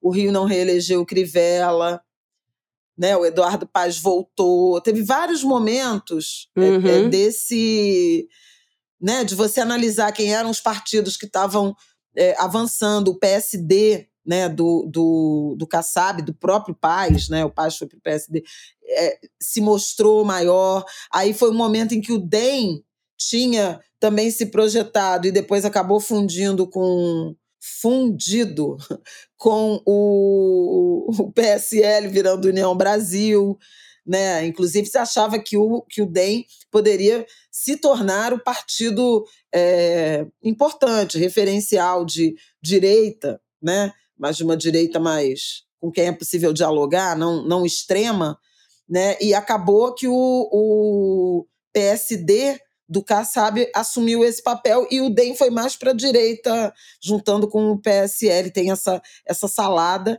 uh, e o PL também, que se aprumou recebendo né, o, o bolsonarismo que saiu do PSL com a, com a fusão, e agora o PL do Valdemar Costa Neto, enfim, do Bolsonaro, com toda eh, essa salada partidária e muito fisiologista, tem um projeto de fazer mil prefeitos no, no Brasil esse ano.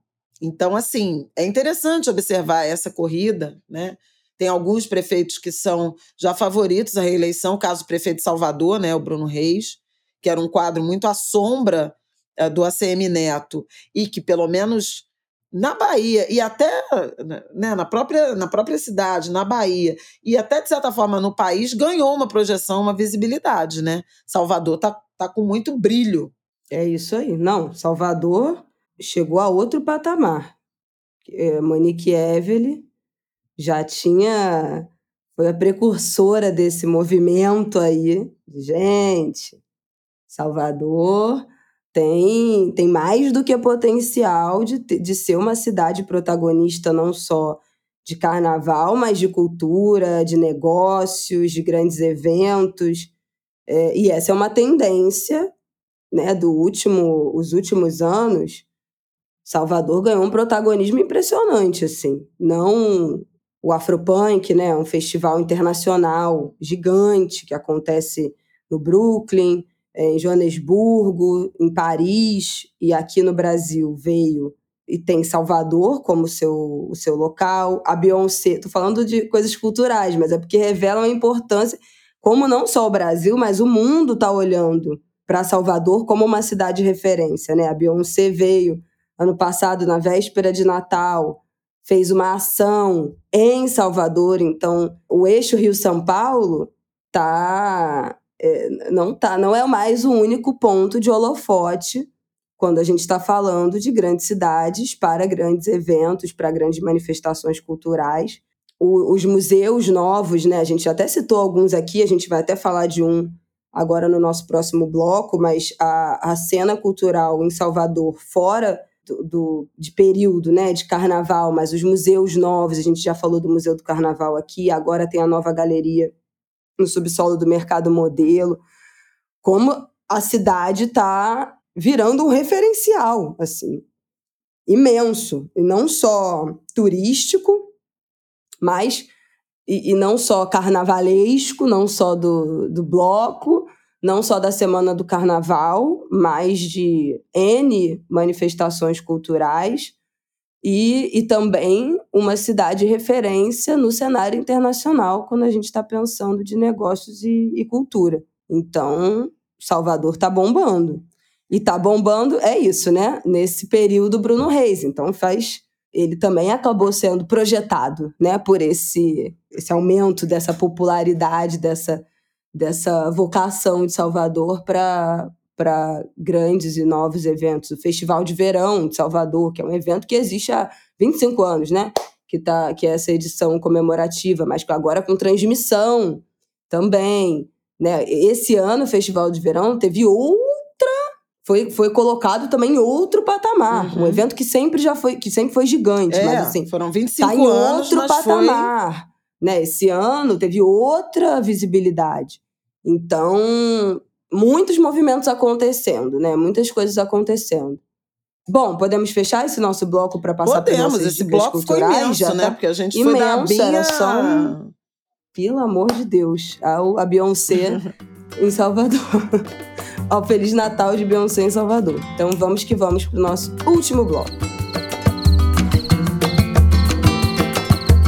Minha gente, é, vamos fazer um apanhado aqui de recomendações culturais do que está rolando aí pelo em alguns lugares aí do Brasil que a gente tem acompanhado. Seguinte, eu falei para vocês que eu ia assistir Macacos, o espetáculo, e fui. Gente, é impressionante. Assim, não tem. Acho que a gente já falou, minha mãe falou, né, mais longamente sobre macacos aqui, eu não vou repetir. Mas, assim, para mim, o mais impressionante, tem dois, dois pontos que me impressionaram muito. A entrega física do, do Cleiton Nascimento é uma coisa assim impressionante. E é muito curioso porque né, são quase três horas de, de espetáculo sem intervalo. E aí depois ele sai e ele volta, né, para agradecer e tal. E quando ele volta, é outra pessoa. É outra pessoa. Então, é assim, é impressionante a entrega física, não só de interpretação da dramaturgia, do que que é, né, esse monólogo, que é, eu e o Rafael a gente encontrou uns amigos e falou: ah, "Não, que é um monólogo". As pessoas: "Pô, monólogo". Mas é assim, é de uma vivacidade, né? Ele preenche o ambiente de um jeito que o tempo passa você nem vê, é impressionante. E eu acho que a outra coisa que eu fiquei muito impressionada assim é da minha burrice sobre a história do Brasil. Eu tenho, tem uma questão que aí é individual minha, que eu odiava estudar história na época do colégio. Eu detestava meu professor da época. Na época eu já queria fazer medicina, então eu achava aquilo tudo um porre. Enfim, é, então tem uma questão que eu sei que é individual, do meu, que foi uma, uma falha do meu aprendizado. Mas eu acho que também o jeito que a gente aprende história é muito é, aleatório, né? Não tem, é, pelo menos na minha formação, não teve uma linha do tempo conectando de fato todos os esses caminhos, né? Do, vocês sabem que eu sou uma viciada em linha do tempo, então a minha mente funciona desse jeito. Faz sentido para mim olhar os acontecimentos nessa ordem cronológica.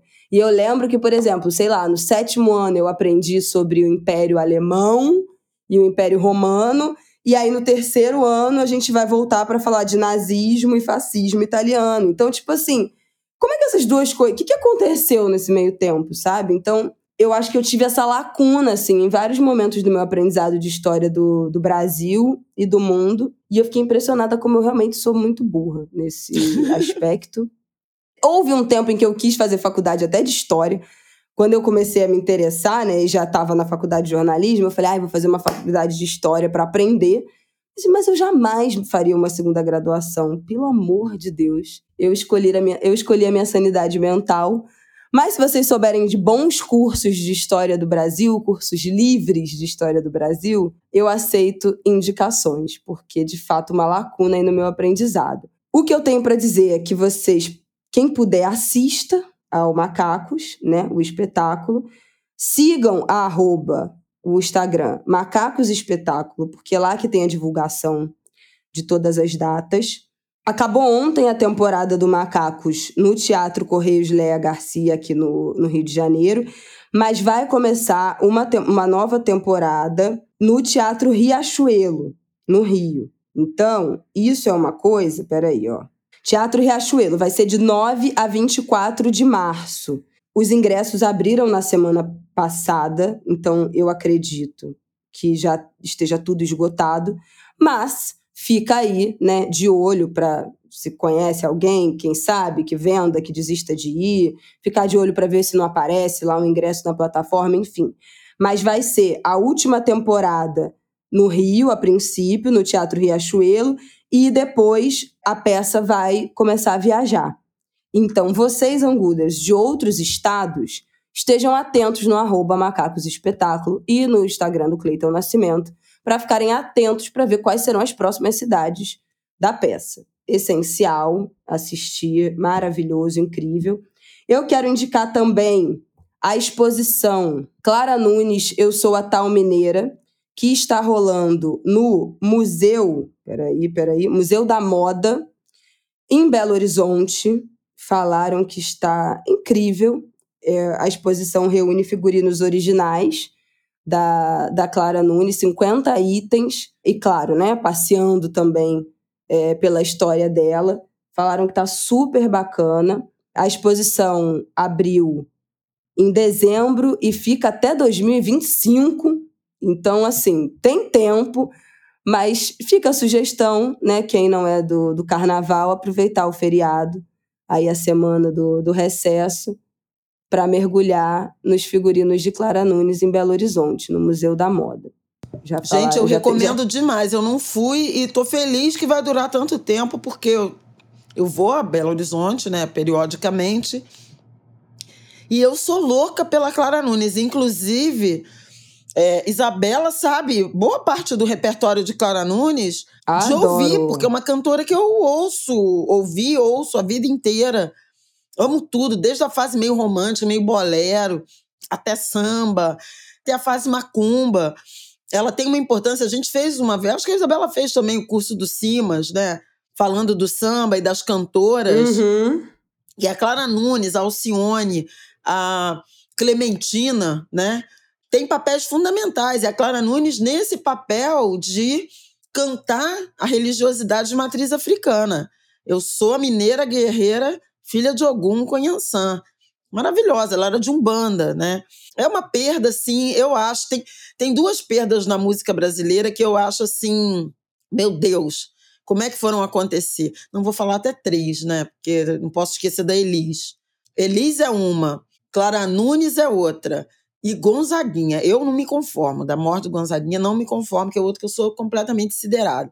Mas assim, e o figurino da Clara Nunes é muito marcante, absolutamente relevante na carreira dela, porque inclusive quando ela assume um banda, ela para de alisar o cabelo, então ela assume o crespo. Ó, tem várias, olha, gente, realmente imperdível. Vale a pena ir. Eu que já fui para Minas, para ir aí em Otim, a Ouro Preto, Vale a pena ir para isso. E eu fui homenageada por um bloco, a banda da Rua do Mercado, e fiz Gente, um é visual é todo Clara Nunes. De resgatar essa foto, postar no teu Instagram, no, pelo menos uns stories para os angulers verem. Vou resgatar. Quem ouviu o Angu vai entender a postagem. Nossa, tinha fotos vai lindas. Pra... Eu tava vai me achando linda naquela época. Porque você tem uma lista de coisas e a gente já está em uma hora e meia de episódio. Não, Macacos Incrível, que, que você tá mastigando aí? É uma bala. Vem cá, mas a gente não ia ter um bloco no meio, não? A gente já teve, tá? Só pra te informar. O bloco de eleições foi o bloco do meio. Ah, eu achei que era um primeiro bloco estendido. Que isso, você tá louco. Eu ia uma hora e vinte de favela, primeiro bloco. Então leiam a minha coluna. Mas então, o IBGE que manda, que, que, que, que vai mudar a denominação. Bom, tudo bem, vamos lá. Mas fala disso, gente. Mas isso, isso não é, é dica. Mas, tua coluna pode ser a dica, mas isso é cultura. Brasil, Brasil, Brasil é, do Brasil. Mas é mais sociedade do que cultura. Bom, Ai, o IBGE céu, anunciou... As editorias, as editorias. O IBGE, na, na semana passada, na, na segunda-feira passada, anunciou... Igual o Globo, é segundo caderno, é sociedade. Tô muito formatada na caixa. o Globo, o IBGE anunciou que vai abandonar a denominação aglomerado subnormal e vai passar a usar favela e comunidades urbanas. Na verdade, é tudo no plural: aglomerados subnormais e favelas e comunidades urbanas. Essa é uma vitória do movimento social, da sociedade civil organizada, do movimento de favelas, histórica, porque havia décadas que já se vinha militando né, contra esse incômodo de chamar favela de aglomerado subnormal e de ressignificar a palavra favela seu significado contendo potência, e não só a carência, e não só o tom pejorativo, depreciativo. Em 1950, o IBGE chamava de favela. No censo de 1950 e de 1960, era chamado de favela. A partir dos anos 70, do censo de 1970, portanto já na ditadura, passa a se chamar aglomerado extraordinário e, posteriormente, aglomerado subnormais, com características que vão variando, conceituações. Agora, o IBGE, desde 2022, montou um grupo de trabalho com gente do IBGE, com gente da academia, com gente é, do movimento da sociedade civil organizada, com favelado, com morador de favela, com a associação de moradores, com a Central Única de Favelas, e é, foi trabalhando nesse debate, nessa metodologia, nessa conceituação. E na semana passada anunciou a substituição do nome. Inclusive, havia uma disputa entre favelas e comunidades urbanas e favela e territórios populares. Ganhou favela e comunidades urbanas, e eu falei com o Jailson Souza Silva, querido amigo, geógrafo, fundador do Observatório de Favelas, hoje assessor da, da presidência do BNDES, integrante desse grupo. E ele disse, ele próprio preferia territórios populares por uma demarcação mais precisa na, na leitura dele, do ponto de vista eh, dos estudos acadêmicos e tudo mais. Mas venceu a, a conceituação favelas e comunidades urbanas porque o povo da região norte e parte do nordeste e se identifica muito com essa expressão comunidade. E é muito legal você pensar que todo o Brasil, né, representação de todo o Sim. Participou desse debate e houve essa escolha. Eu falei também, eu escrevi a coluna sobre isso, porque é muito importante, né? Chamar de favela, de favelada, e a gente vê na, na última década também a juventude, os influencers de favela falando disso, se identificando com essa expressão e relacionando ela à potência. Então, você tem festival gastronômico de favela, a cultura e tudo mais embora para algumas gerações ainda seja, ainda carregue uma carga pejorativa. E a Eliana Souza Silva da, da Redes da Maré chamava atenção para isso. Com o IBGE abraçando esse termo, institucionalizando, isso também pode ter um efeito dentro das comunidades, de quem ainda estigmatiza esse, essa denominação, de relaxar por compreender que favela é uma denominação como qualquer outra, e é parte da cidade como qualquer outra.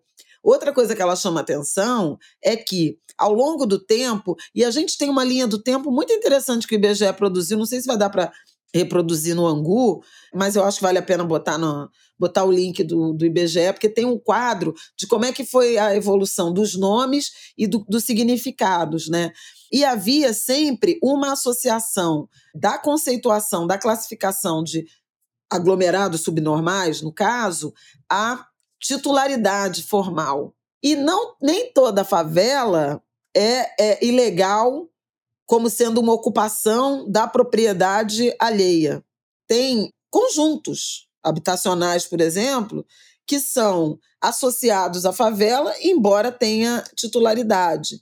Então, o IBGE passa a admitir que não necessariamente a posse formal desqualifica um território de ser é, classificado como favela, porque ela, ela acumula outras dimensões. Por exemplo, as construções, é, as vias, né, não obedecerem à legislação, ao regramento municipal, alguma ocupação em área ambiental ou de ocupação urbana proibida, e o próprio acesso a serviços públicos, água, esgoto, energia. Então, assim, muito interessante. E a divulgação própria do Censo 2022 nessa. que, que virá nos próximos seis meses, já obedecerá essa nova classificação. Eu achei muito legal isso, gente, e eu achei muito incrível, porque no mesmo dia que o IBGE estava, na terça-feira, né? Eu falei segunda, mas foi na terça-feira, 23. No mesmo dia que o IBGE estava fazendo esse anúncio, eu estava, almocei e fui perambular pelo centro de Belo Horizonte, na região onde Conceição Evaristo nasceu e cresceu, que era o morro, a favela Pendura Saia, na região central de, de Belo Horizonte, que foi, nas palavras dela, desfavelada para a construção de um bairro de classe média, a ocupação por um bairro de classe média. E hoje você tem alguns poucos remanescentes, casas remanescentes do que era aquela grande favela.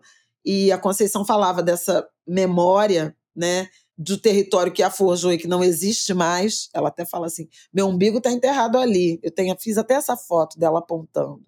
E pisem com cuidado nesse, ter, nesse, terreiro, nesse terreiro, nesse território. E a desocupação, o desfavelamento, como ela chamava, dessa região em Belo Horizonte, terminou em 1972. A família dela recebeu uma indenização e comprou terreno em Contagem, na região metropolitana. Então, típico movimento de gentrificação, né, de que você expulsa os moradores originais e e ocupa a área com uma classe média. Então, são edifícios de classe média, muito datados mesmo. Você vê que é uma arquitetura muito típica dos anos 70, ainda não tem varanda, por exemplo. Né?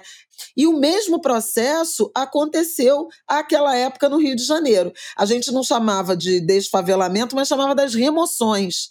Né?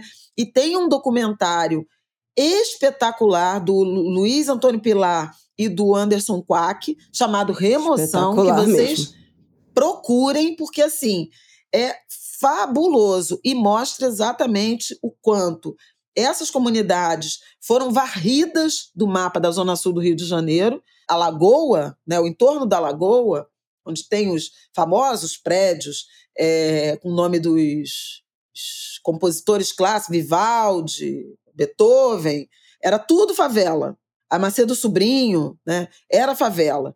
Foram todos removidos para a Vila Kennedy, para a Cidade de Deus. Então, esse movimento típico, governo Lacerda, ditadura também, né, ditadura militar.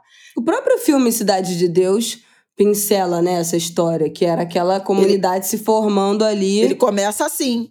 Exatamente, de forma completamente aleatória, né, que não, não foi uma formação natural. O único que ficou de foi a cruzada, no caso do Rio, né? A Cruzada São Sebastião, que era um projeto do Dom Helder Câmara, que achava, e eu, eu concordo com ele até hoje, possível a convivência.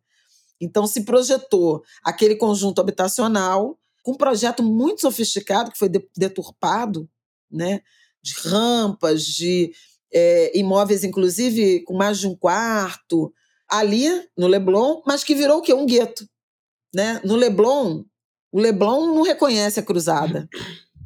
Imagino. E eu vi a mesma coisa em, em Belo Horizonte. Então, eu escrevi a coluna sobre isso, sobre essa questão da favela, trazendo essa experiência da Conceição, lembrando dessa coincidência, né?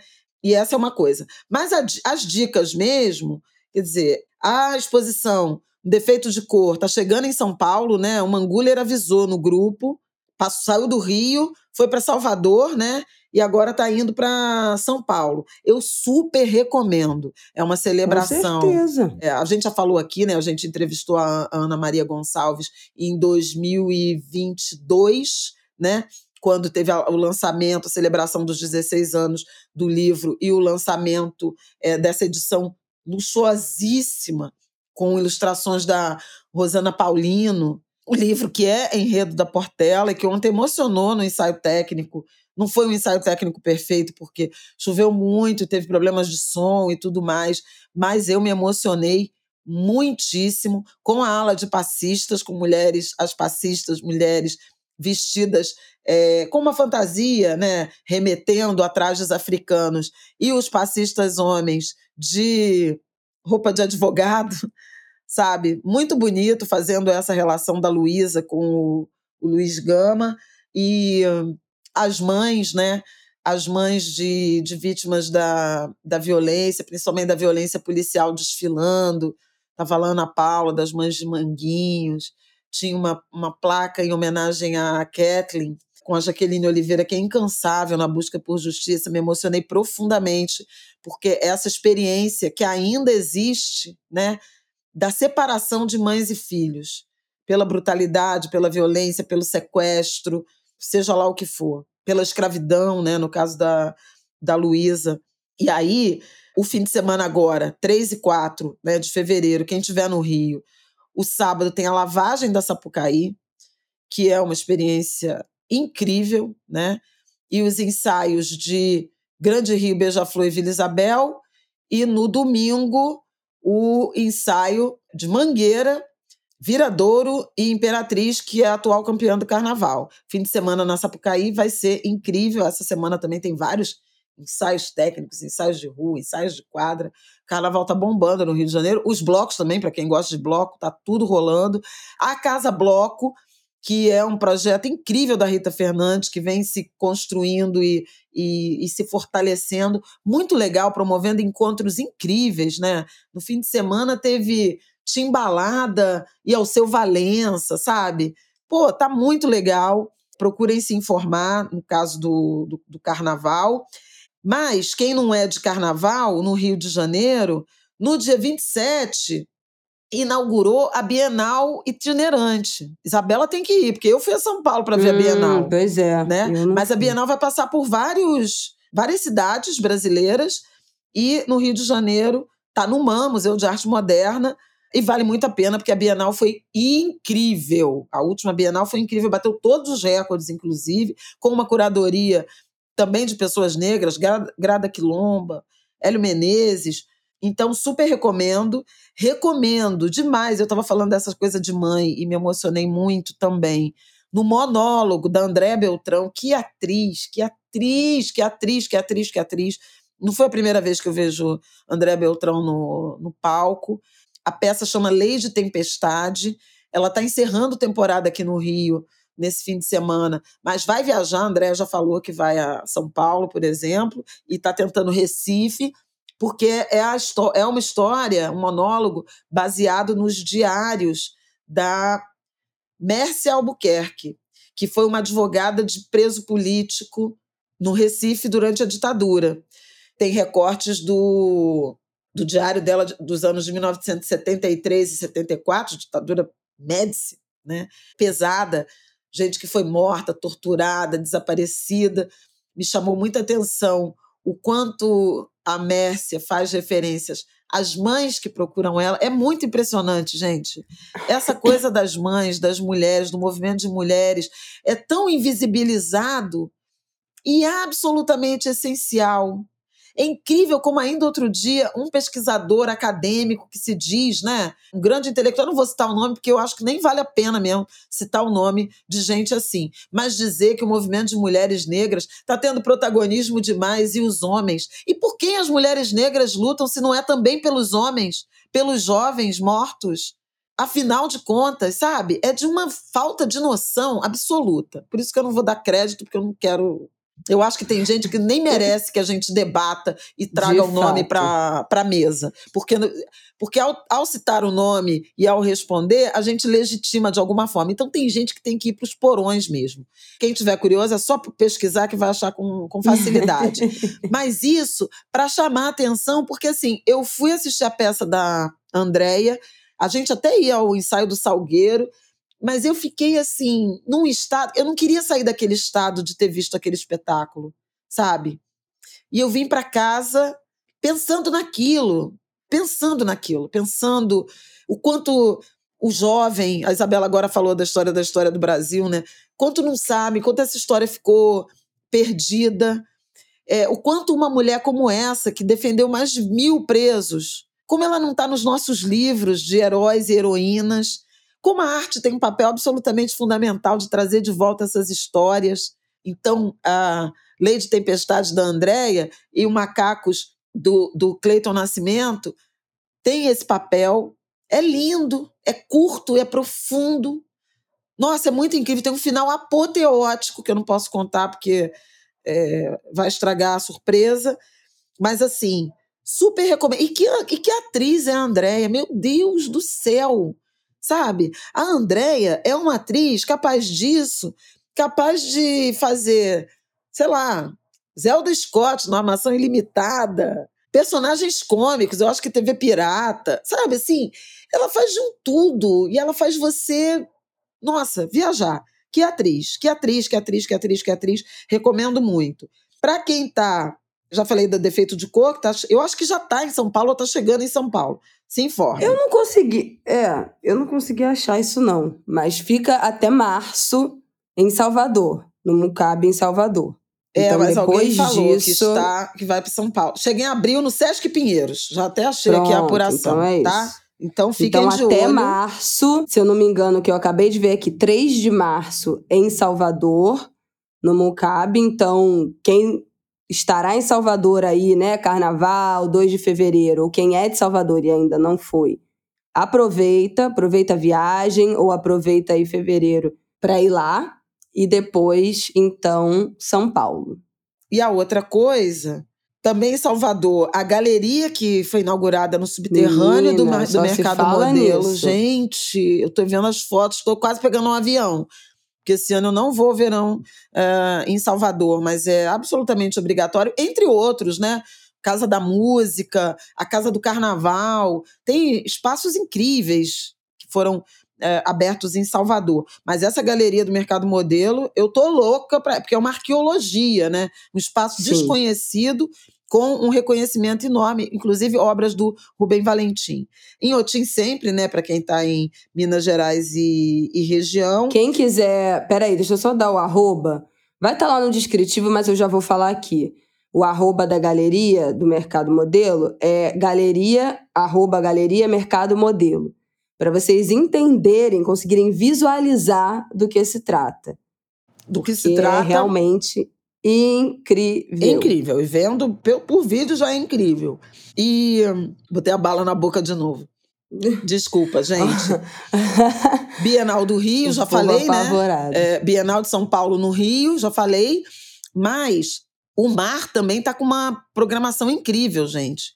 A exposição do funk, a exposição Exu, com base naquele carnaval incrível da Grande Rio. Uhum. E ainda, eu não sei se já saiu, mas eu acho que fica até início de fevereiro, a Nádia Taquari, que é, olha, a instalação é uma das coisas, das, das exposições mais bonitas que eu já vi em termos de instalação, Lindo, né? afora a- as obras. E a Nádia Taquari também está com muitas obras espetaculares na Defeito de Cor. É uma artista que eu venero, só falando assim.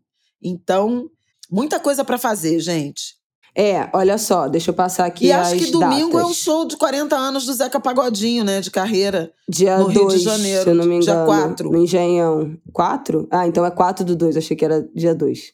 No Engenhão. A exposição Laroyer Grande Rio no Mar fica até março também. Então, presta atenção para não perder. A exposição da Nádia Taquari, Oná Irim, Caminho de Ferro, fica até abril. Então também aproveita para ir logo. E a do funk fica até agosto, fica mais tempo. Mas a da Nádia é pequena, né? É uma. Quem já foi no mar, cada andar tem uma metade para cada lado, né? Você vai descendo a escada, cada canto tem uma metade. É uma metade só. Mas é. Nossa, né? A gente, a gente foi para ver a da Grande Rio, tava saindo para ir embora já em cima da hora de fechar, mas a gente foi atraída, porque realmente é impressionante. Não, Incrível. impressionante, impressionante. Então, enfim, na medida do possível, a gente vai tentar é, trazer dicas de outros lugares do Brasil. Então, aí, galera de Recife, Pois é, galera de Belém, galera de Manaus. Vamos lá, gente. Mandem pra gente. Porto Alegre. Porque essa da Clara Nunes de Belo Horizonte foi uma angulha que mandou no final de semana, que tinha ido. Então, contamos aí com, a- com as contribuições de vocês pra gente expandir e fazer essa nossa divulgação aqui também do nosso rolê cultural, Angu de Grilo. É, então, no mais, eu me despeço, lembrando que dia sexta-feira, sexta-feira de Oxalá é também 2 de fevereiro, dia de Nossa Senhora dos Navegantes, sincretizada com o Iemanjá. É aniversário da minha querida amiga Elisa Lucinda, que eu amo de paixão. E desejo a vocês a proteção da minha mãe, Iemanjá, que é meu orixá de, de cabeça. Eu sou muito filha de Iemanjá em todos os sentidos, não tem para onde correr. É, Iemanjá, como vocês sabem, é a dona de todas as cabeças. Mas ela é mar. E mar é calma- calmaria e é maremoto, né? É calmaria e é tempestade. Manter esse equilíbrio, pedir, é, evocar e trabalhar por esse equilíbrio é absolutamente fundamental. Porque uma cabeça em desequilíbrio nos leva a decisões erradas.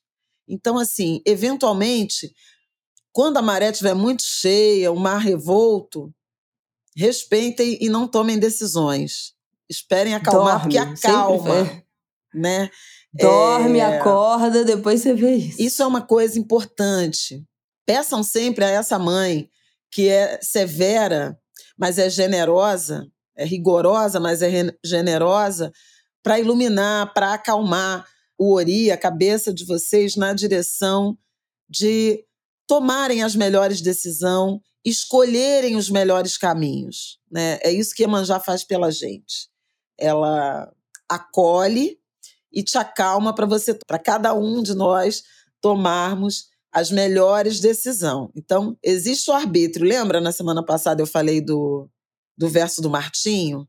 Quando acaba a criação, desaparece o Criador? É isso. A cabeça está com a gente. As decisões são nossas.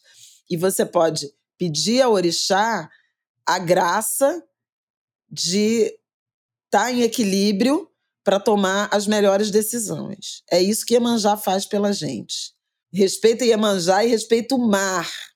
Eu, inclusive, ontem uma amiga falou assim: ah, você sempre vai para Bahia, não foi? E eu queria repetir na Bahia a experiência que eu queria repetir no Rio de Janeiro, a experiência que eu sempre tenho na Bahia, quando a gente vai, a gente aluga um barco, vai para a Bahia de Todos os Santos, e é de lá que eu faço as minhas obrigações e, e reverências. Mas eu tenho sentido o mar muito arisco, zangado. Então eu desisti de alugar um barco para ir para o mar no Rio de Janeiro.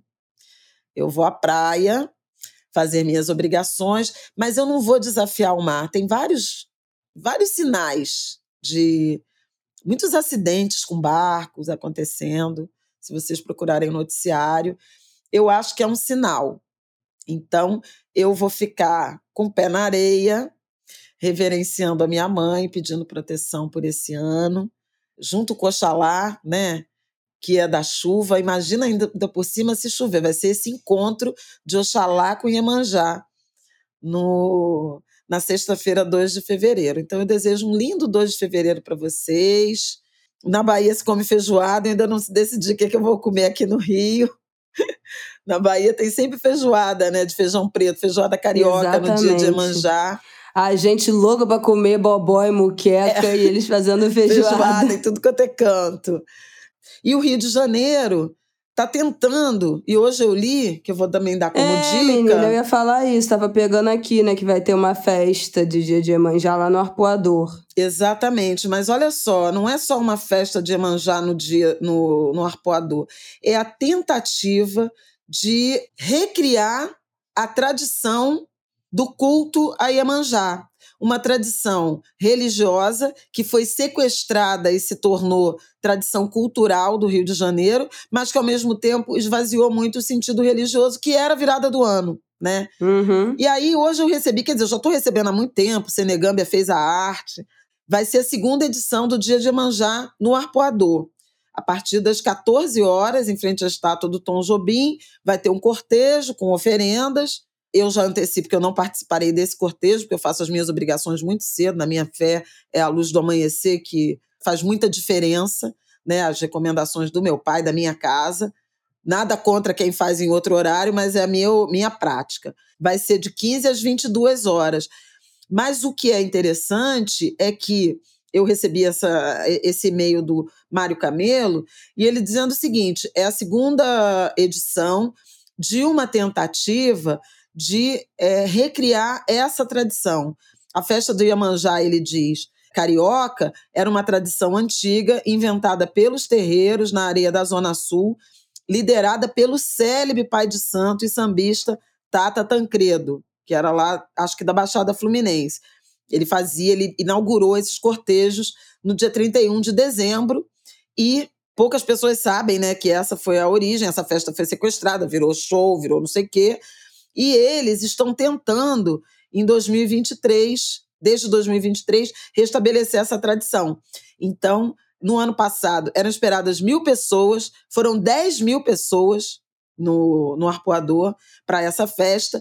E esse ano ela mescla lideranças religiosas e expressões artísticas ligadas à religiosidade. Então vai ter o, o Ogambambala, gente, desculpa. Onde o Ogambambala tiver, a gente tem que estar. É, ele é um Ogam mais antigo do Brasil. Ele tem, acho que agora, 104 anos. Gente. E ele vai tocar lá. Além, e todo mundo tem que ouvir, o Tião Casimiro, o Ogan Tião Casimiro, que é a voz mais impressionante das macumbas do Rio de Janeiro. Só por essas duas presenças já vale a pena. Mas tem mais. A Foché Filha Gigante, Samba de Caboclo, Nina Rosa, Jongo do Vale do Café, Ogan Cotoquinho, que é maravilhoso também. Companhia de Aruanda. É um monte de macumbeiro que vai tocar em honra de Iemanjá. E eu convido todo mundo, porque eu acho que vai ser bonito isso. E a gente retomar essa tradição que não era, que no 2 de fevereiro é em Salvador e em Porto Alegre, mas que era no Rio de Janeiro no 31 de dezembro, e agora talvez se restabeleça nessa nova data. E vai ser uma alegria para mim fazer parte desse reinício de tradição como filha de Iemanjá que sou. Bom, o arroba da, desse, desse dia de Iemanjá, dessa celebração do dia de Iemanjá do arpoador, tem um, tem um perfil no Instagram para divulgação né, das, do, dos horários, enfim, de qual vai ser a programação. É arroba dia de Iemanjá, também estará no nosso descritivo. E eu quero lembrar aqui que a gente está falando, ah, festa de Iemanjá no arpoador, mas é uma celebração afro-religiosa. Né? Então, são casas de umbanda, casas de candomblé, casas de religiões de matriz africana, que estão se juntando para uma celebração religiosa. Então, esses negócios assim, ah, essa coisa festiva, Zona Sul, com religião de matriz africana, já me dá um arrepio. Então, assim, se você não faz parte da religiosidade, chega devagar, tá? De forma respeitosa, sem sem instagramização, sem, sabe, essa coisa, porque eu já tenho, inclusive a festa, a celebração em Salvador tem é, sofrido com essa migração turística que em, em vários momentos desrespeita os ritos religiosos. É verdade. Então, assim, ah, o arpoador Muito é lindo, bem lembrado. a gente tá em mês de férias, véspera de carnaval, mas não é bloco de carnaval, não. Então, quem for chegar, chega devagar, porque é uma celebração religiosa. Bloco de carnaval é em outro lugar. Aí você abre o Instagram Rio Tour, agenda oficial de blocos, tá? É outra coisa.